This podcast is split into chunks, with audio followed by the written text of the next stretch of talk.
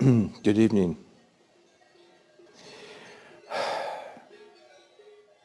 Um, tonight I want to bring up the question for you of it's very curious, you know, what you see, hear, smell, taste, touch, think, feel. And, you know, in some ways there's two aspects to this. On one hand, um, you can't tell your eyes what to see and what to not see. You can't tell your ears what to hear and not hear. You can't tell your nose what to smell, your body what to feel or not feel, uh, what to think or not think.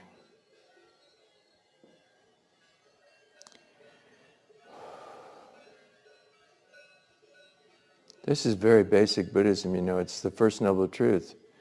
On one hand, you know, um,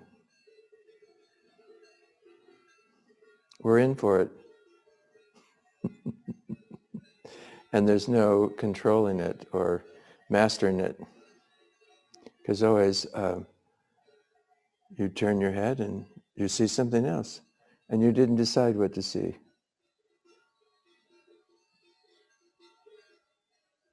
You don't decide, and you didn't decide what to hear. You didn't decide what to feel. And uh, on one hand, this is called suffering. You don't get to decide. And we call that the, 10, the wave of the 10,000 things. What do I do when overwhelmed or confronted with the wave of the 10,000 things? And you know, the Zen, old Zen master said, don't try to control them. and Dogen said, even if you would like to control them, these 10,000 things cannot be controlled. And then on the other hand, uh, we have we can look at this and understand that this is your unborn Buddha mind.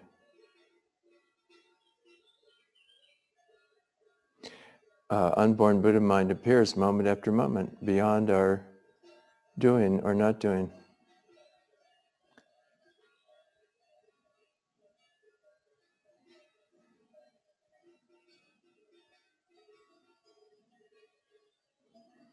Uh, and uh, from our own experience, we know uh, what's what.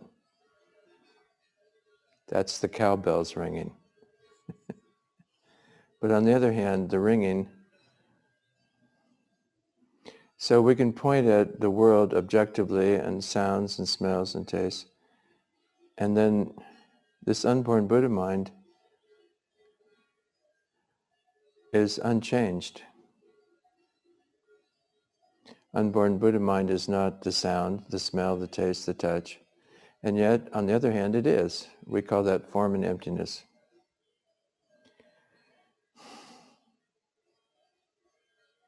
So we have these two ways of understanding reality.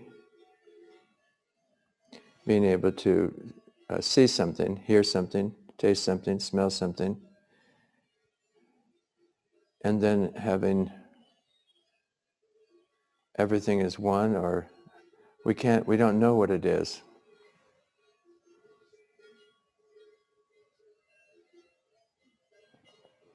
Uh, consciousness itself can't be found you yourself can't be found. Can't be pointed out. Those are the cowbells. And you? Uh,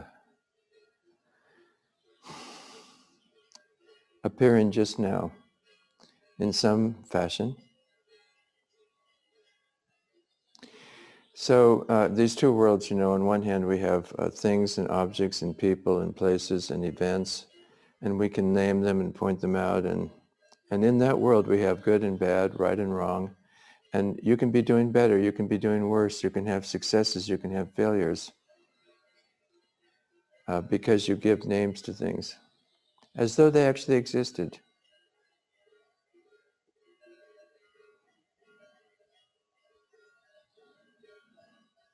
And yet nothing can be found. You take your nose. Oh, well, yeah, we know there's a nose. But where does the nose end? Here, here. Which, where does it, we can't find the exact ending of the nose, and we know that you can only have a nose if you have a face. So is the nose separate from the face, or is the, there's the nose and then there's a face? Or what's the relationship there between nose and face? And then to have a, you, to have a nose, then you also have to have, it's not a nose unless you have consciousness, unless you have a brain, unless you can smell things and breathe in and out through the nose. And so if it's not connected to all the other apparatus of your body, then it's not a nose. And your whole body is only here because the earth is here, because the sun is here, because the sky is here. And then we say I, as though there was such a thing, rather than it. It's hot, it's cold, it's Ed.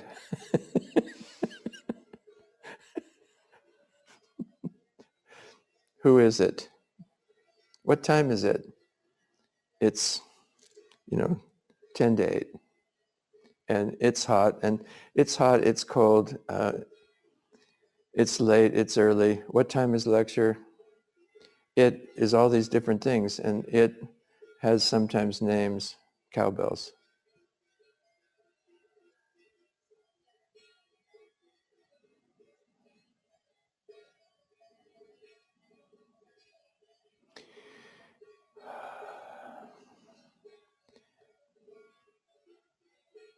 So this is very curious, is it not?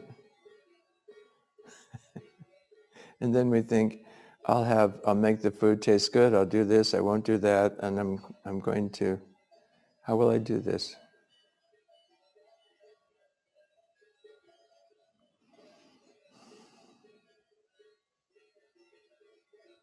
So we have the world of things and then we have the world of nothing, no thing, where things cannot be found. Suzuki Roshi once described this as we make the food, and we can see there's the vegetables, there's the peanut sauce, there's the noodles, and it's important to make the food delicious and tasty. Then when it's in your stomach, we don't know what's what. And when it's in your stomach, it's working. And we can't find noodles or peanut sauce and something is happening and we have no idea.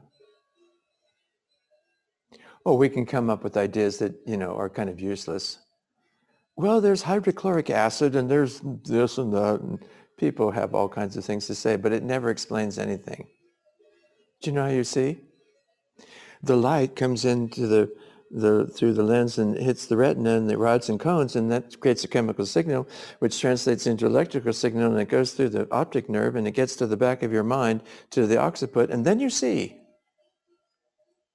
And so that explained anything.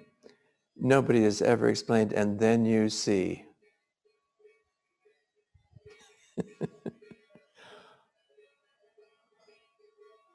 it's your unborn Buddha mind. And so then this has this other aspect to it, which is very curious. My, uh, I've studied with a man in Australia named Barry Akutel, and Barry's very interested in vision. And he's cured himself. You know, he used to have Coke bottle thick glasses, and every year they got worse, thicker and thicker.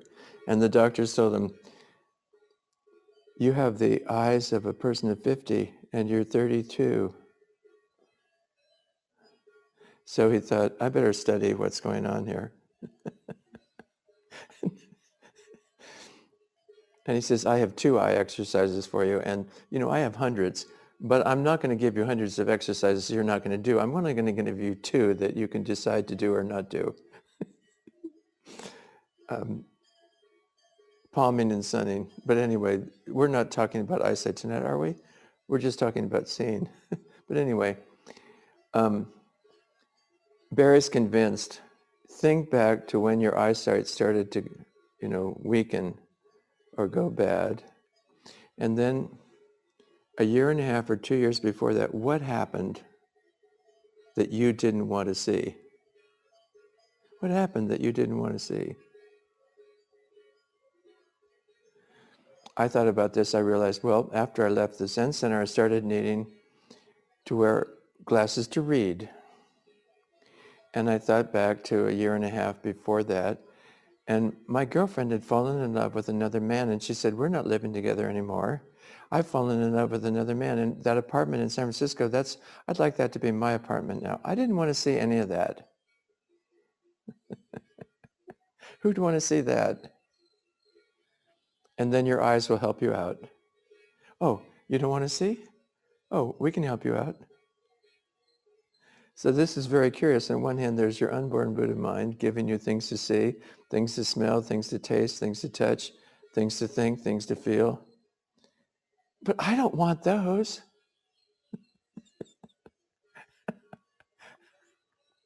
so this is, so then we come to I'm getting there, you know, Dogen, the instructions to the cook. Whatever the ingredients are that come into your life, handle them with care. And don't get picky and choosy which ones you want and which ones you don't want. Do your best with whatever the ingredients are. Handle them carefully and sincerely and put your heart into what you do with them.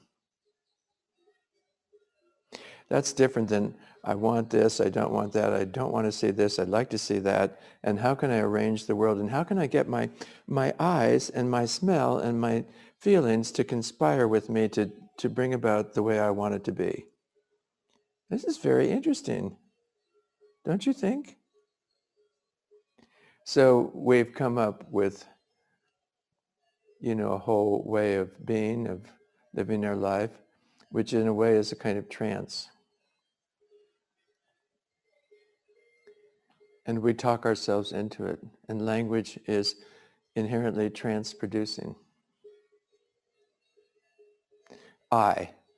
We say I as though I exist. And because we say I as though I exist, I exist. And we say nose, and yes, there's a nose, but we can't find the nose where the nose ends, and the nose has to come along with all this other stuff, and then the whole world is here and we can't separate the nose from the nose is just the nose of the everything and then there's millions of them but each knows, and dogen says you know when someone is born the whole world is born with them so each of us is creating our own world and living in our own world there's no consensual reality i've heard that people can see three-dimensional you know have i've heard that people have depth perception I have no idea. my eyes don't see together. I can look at you out of my right eye or my left eye. There's no depth perception. But I've heard that there's the possibility of seeing in 3D. Wow. How about that? anyway, we each live in our own world and we, we, we, we dream up the world. And Dogen says, and none of those worlds interfere with any of the other worlds. Isn't it amazing? We're each dreaming up the world and dreaming up our life. And then at some point thinking there's a consensual reality and there's something that we should kind of agree with or get along with or we dreamed that up too.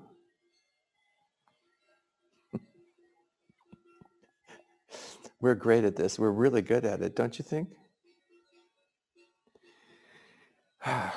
So I don't know if this makes sense to you, but you know, I have the floor now, so I'm talking, and you know, if you have questions or comments, find me. so I want to tell you a story. Um, after I, you know, I've been talking about you're the cook, and then what happens?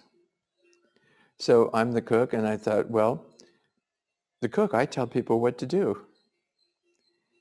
And then after a while, um, uh, I, I thought, well, they're, they're not, they're coming to work late. They, they go to the bathroom and they seem to be gone for half an hour. It doesn't take that long to go to the toilet, does it? and then they're talking a lot. And when they're talking, their hands stop moving. And, and we have a lot of work to do and we're understaffed. How are we going to get this all done? And when, how is it ever going to be possible to get lunch? People aren't here. They're taking long bathroom breaks. They're talking. So I went to see Suzuki Roshi. You've said I'm the cook. you know, people are coming to work late, they're taking long bathroom breaks, they talk a lot, and when they talk, they don't work. And you know, at, at Tassajara, as you know, people aren't going out to the movies, so they don't talk about the movies or television. Do you know what I dreamed last night?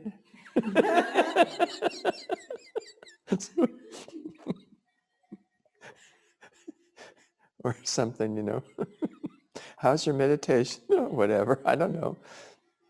And and you have to understand that I wasn't very much of a social person. I didn't ha- know how to say much of anything to anybody. I just was going to do my job. And I thought that was my job to do my job and to see that other people got the work, helped me get the work done, and that we got the meal done. And I thought that's what I'm here to do. and so I said to Roshi, what am I going to do? He listened to all this like, yeah, I know. It's really hard to find good help these days, isn't it? he seemed to be so understanding and so sympathetic. And I finished and he said,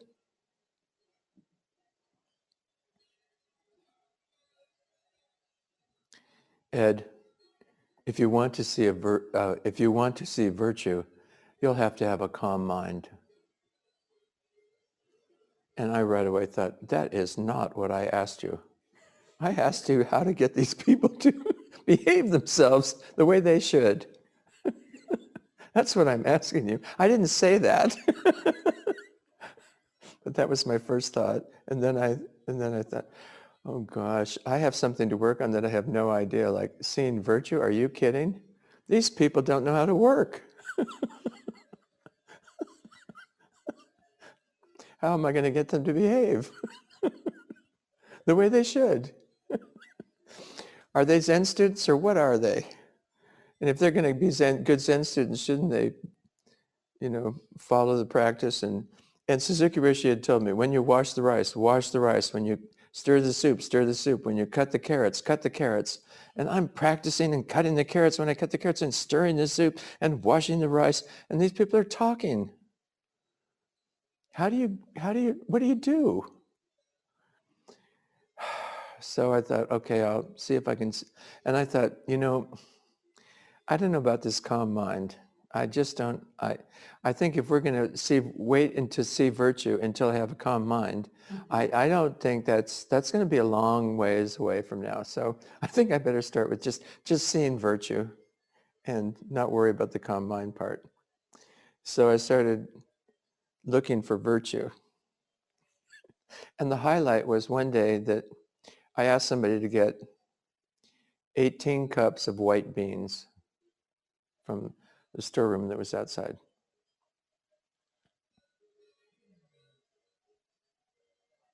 And we're busy doing things and busy doing things and busy doing things. And I look at my watch and it's like 30 minutes have gone by, 40 minutes have gone by.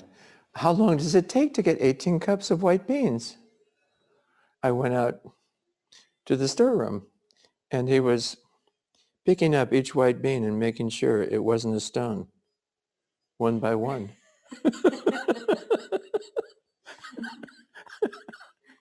Is there any virtue in that? Oh, you're being very thorough, aren't you?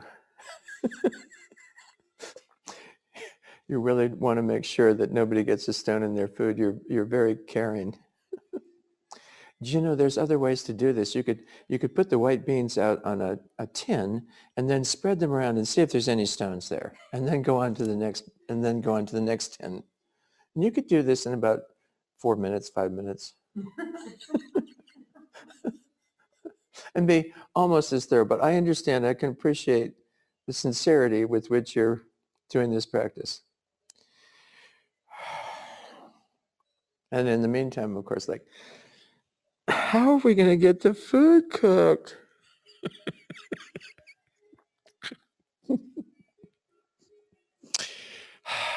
so little by little over the years, I've come to see a little bit of virtue. but I want to tell you another story from my early cooking days, which is rather different and which has to do with you know, what, what world are we living in? The world of particulars, the world of good and bad, right and wrong, or the world of the great of great space. The world of where everything is everything is one or something like this. Or we can't tell what's what anymore. And one day I was busy working in the kitchen and I was as usual, I was very stressed. You know, just to explain this to you, many of you understand that in Zen, when the bell rings, the food is served. Is that simple enough for you? The bell rings, you serve the food. And the bell rings at a certain time, and you serve the food at that time. There's no like, oh, have a glass of champagne, or, you know, the dinner's going to be five minutes late, or no, not if you're doing real Zen. The bell rings, the food is served. The classic came when I, uh, the, the baked potatoes weren't done and we served little potato stones. You know, and Suzuki Roshi very, we didn't, and you don't have a knife and fork, you know, you have a spoon and chopsticks. And Suzuki Roshi, bless his heart, he took his spoon and it bounced off his potato. Kind of, he went to cut into the potato with his spoon. It didn't work. The spoon bounced. So then he'd done a lot of rock work in his life, and he's put his chopstick on the pointing into the potato and hit the end of the chopstick, and it made a hole in the potato. And then he held his spoon on the potato, pulled the chopstick out, and did that several times across the potato, and then took his spoon and bapped it, and this piece of potato came chiseling off the other rest of the potato. it was a disaster. You know, that's one of my famous potato fiascos. Um, anyway, it was very stressful. And, you know, years later, I went to a place called Karme Choling, which is in Vermont. And they're very relaxed there in the kitchen. Nobody stresses. When the food is ready, we'll hit the bell.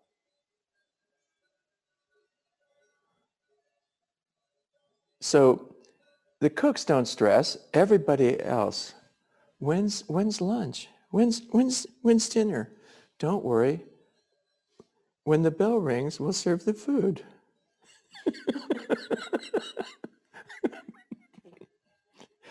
when the food's ready, we'll hit the bell and you'll know. anyway, this is just to say it's very stressful being a cook in Zen when the bell rings, serve the food, and no matter how embarrassing it is, you know, and whether the potatoes are cooked or not cooked and so on. You know. So one day I was stressing and anxious and worried and and upset and angry and uh, and we're working and I heard a voice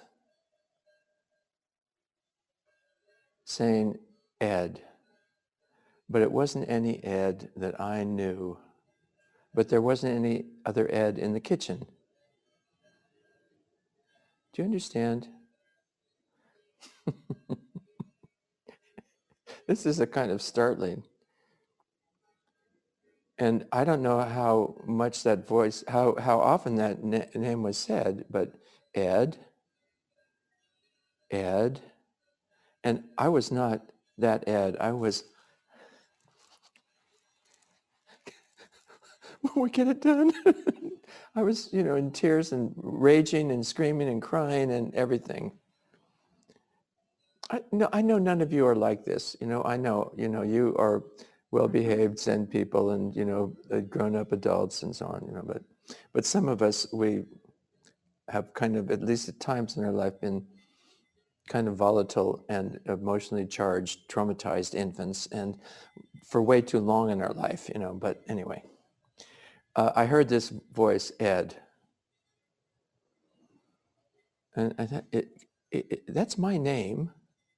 Maybe I could look, I, and I started looking around like, and there was Suzuki Roshi standing in the doorway.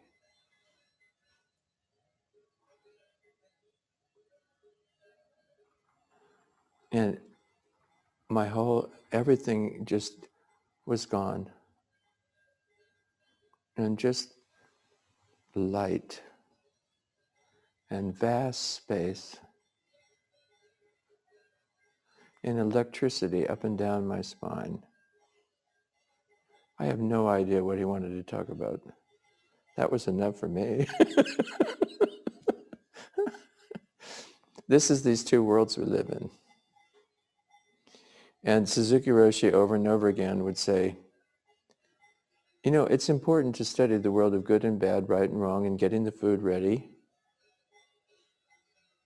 And you should also be able to see the world of emptiness or the world where there is, you know, there is no thing. And this is reality. And then he said, and you should know which way to look at the world when, without thinking about it. without thinking about it. Which way to work, look at the world when.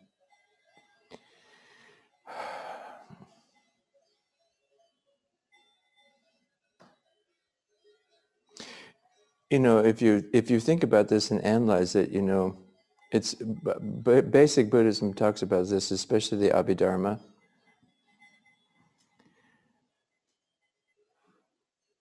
Nothing can be found.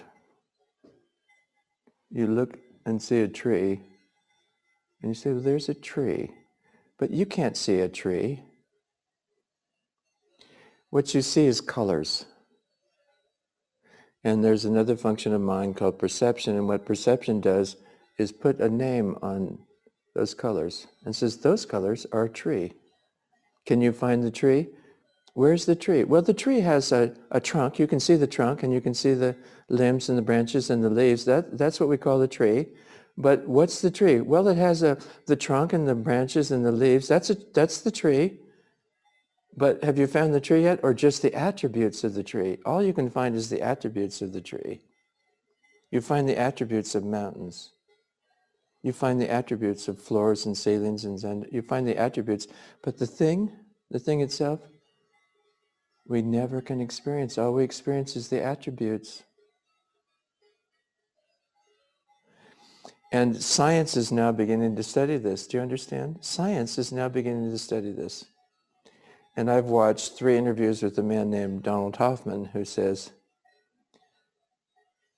I spent 30 years and I studied with Crick and you know people who who who came up with DNA and all this. And for 30 years, we've thought that any day now, we will be able to show how matter produces consciousness. And we thought any day we're going to, how matter produces consciousness. How does matter, you know, you're saying, how does it produce consciousness? And then you see. And then you see. How does that happen? And then you see. And they can't do it. So Donald Hoffman is beginning to say, you know, I'm coming up with a new theory that the basis of the universe is conscious agents, and conscious agents generate or uh, can sense something that can be seen as matter or as consciousness and so. And he says, and I'm coming up, I'm working on the mathematics of this, because if I can come up with the math- mathematics, other scientists are going to listen to me. Okay.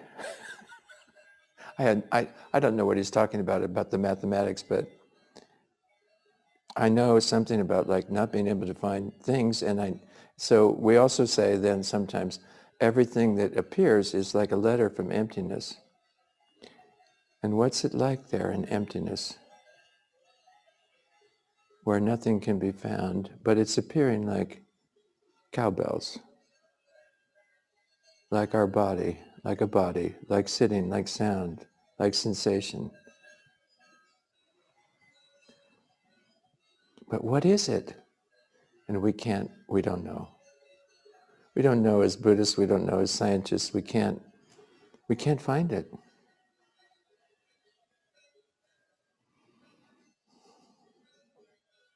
And yet we're living in this world, and this is what I've been talking about, and we're going to shift now. I'm, I want to mention, you know, Dogen's, uh, my favorite teaching in the Tenzo Kyokun.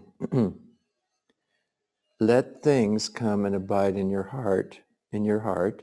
Let your heart go out and abide in things. Let things come and abide in your heart. Let your heart go out and abide in things.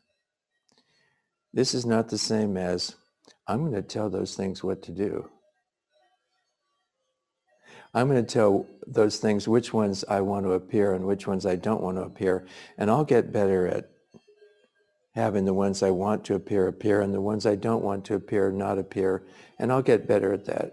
And we'll just eat really good food and we won't have to whatever, you know, we go, we do this with our feelings and our thoughts and who I am and what I look like and so that people think better of me and so on. so uh, let things come and touch your heart. Abide in your heart and let your heart go out to things. And this is different than how do I how do I do this to get a to get recognized, to get appreciated, to get loved, to be respected, to be honored, to be appreciated. But at some point, our well-being, our worth, our our our value as uh, beings is not dependent on our activity, our performance, our doing or not doing. We're in, we're inherently, you know, each of us a great being, a spiritual being, a Buddha. And I want to change the language of this for tonight too. and I'm going to tell you what I sometimes consider to be a very secret matter. Although many people know about this secret, but almost nobody talks to me about it, even though I've shared the secret with them. But when I was very small, my parents used to call me Eddie Bear. and Eddie Bear is spelled without any capitalization and without any space between Eddie and Bear. It's just Eddie Bear. and Eddie Bear was the most beautiful, lovable person you could ever be. Completely lovable like I mentioned the other night, my daughter saying, Dad, when my daughter was born, I can't believe you could love anybody that much. And I was that person that was so loved. And then when mom and dad are upset, they say, Edward Bear, your room is a mess and you've got to clean it up. Edward Bear, that's too much noise. Now quiet down. And whatever happened to Eddie Bear? Did somebody kidnap him? and how will you ever get the world to see you as Eddie Bear again? And it only gets worse. You go to school and nobody notices you're Eddie Bear. They just say, sit down, shut up, you know, be still, put that book away, you know,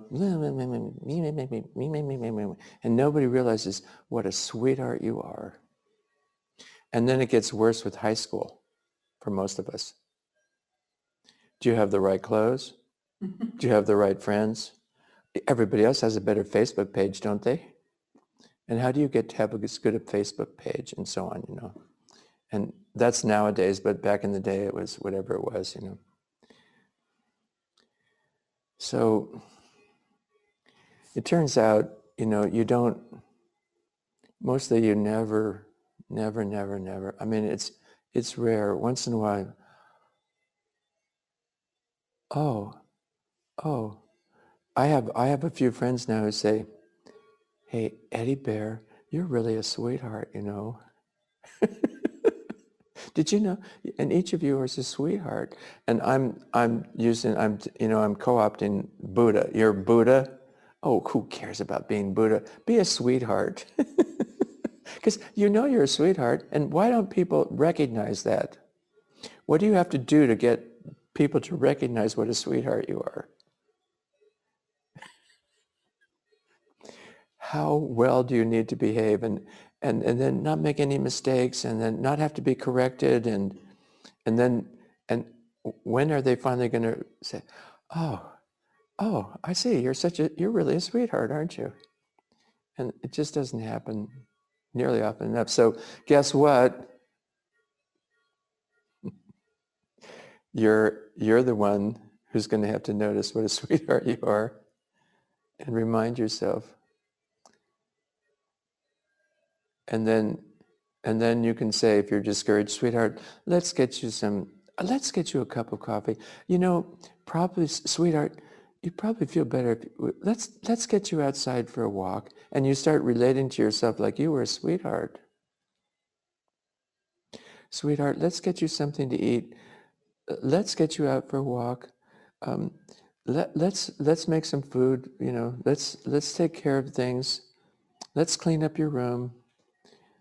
Okay, sweetheart. And you don't, and you're you're not withholding your love or your warm-hearted feeling for yourself. This is your heart going out, not just to things. Things come and abide in your heart. Your heart goes out to things, and those some of those things are your thoughts, your feelings, your sensations. I know it's discouraging sometimes, sweetheart, but you know, it's okay. This is all these ingredients, you know, the Dogen says, let the ingredients come and abide in your heart. Let your heart go out to the ingredients. Take care of them. Handle them with sincerity and care Handle them wholeheartedly, sincerely and wholeheartedly.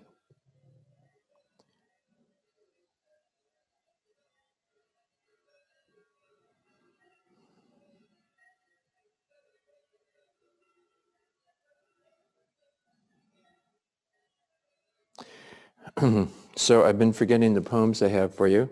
We have time for maybe a couple poems. Um,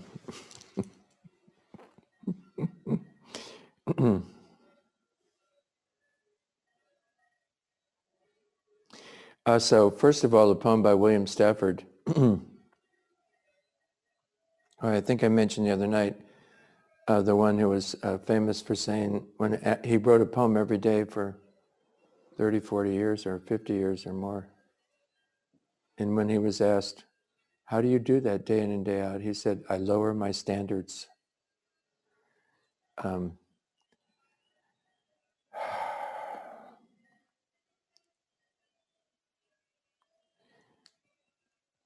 So this is a poem, this is his way of saying, let things come and abide in your heart. Let your heart go out and abide in things.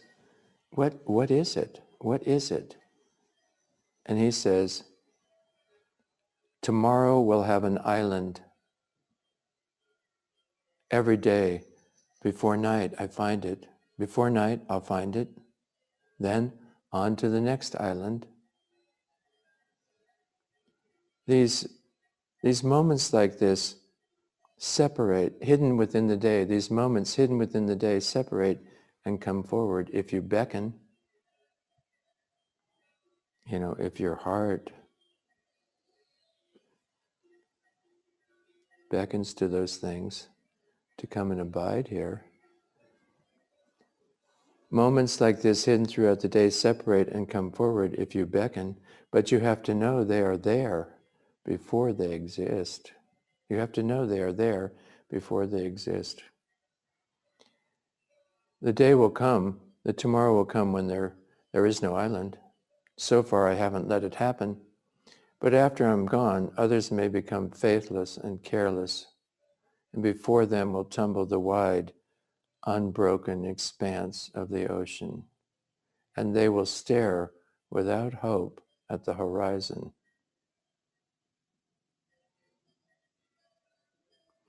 So to you, my friend, I confide my secret.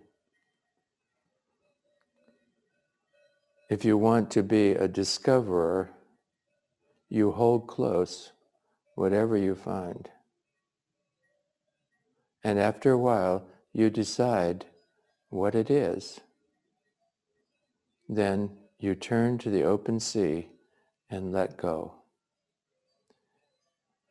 Isn't that lovely? That's both those worlds. Things disappearing, the open sea, the islands. Things appearing in this open sea, the islands. A moment where something comes into your heart and like, oh, sweetheart, how nice to see you again. How nice we could be together. And, you know, um, you can, anyway. If I'm not careful, I'll go on and on. Second poem, okay? this poem I found, I discovered this poem. It's a poem by Rumi and, you know, Coleman Barks translation.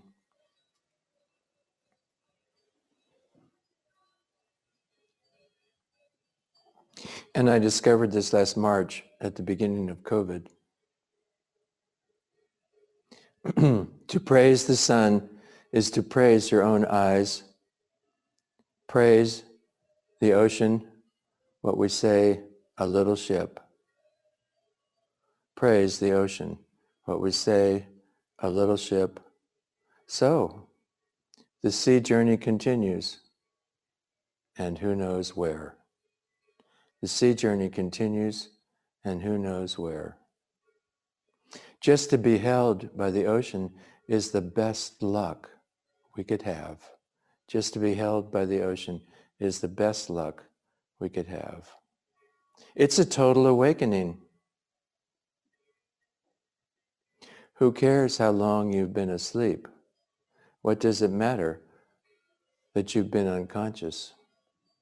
Let go of, yes, you're groggy, but let go of the grief and feel the motions of tenderness around you and feel the motions of tenderness around you, the buoyancy. Let go of your grogginess and feel the motions of tenderness around you, the buoyancy.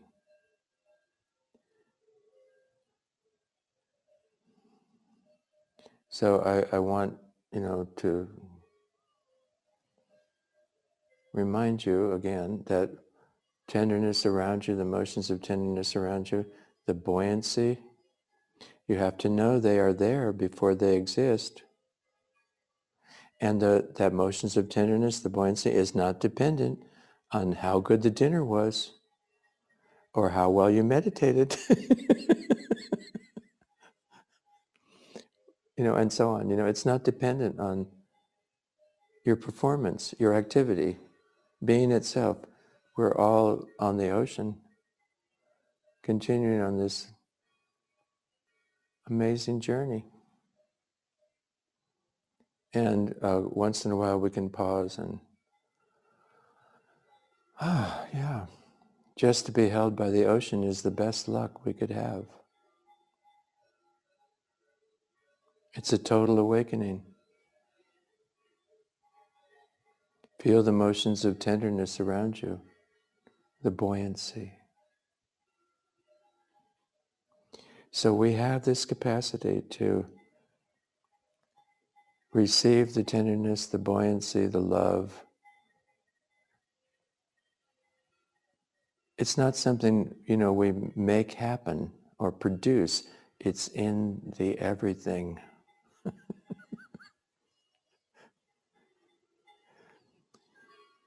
so we could tune to that and see virtue, see the tenderness, see the buoyancy, sense the love, the sweetness, even in the midst of, you know,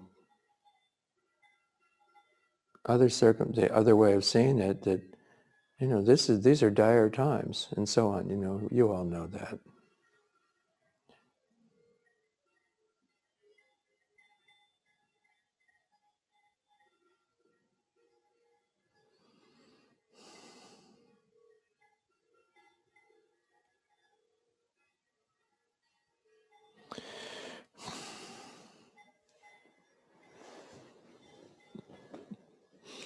Thank you so much uh, for your wonderful good hearts and listening and receiving and letting me touch your heart as you touch mine. I appreciate it very much.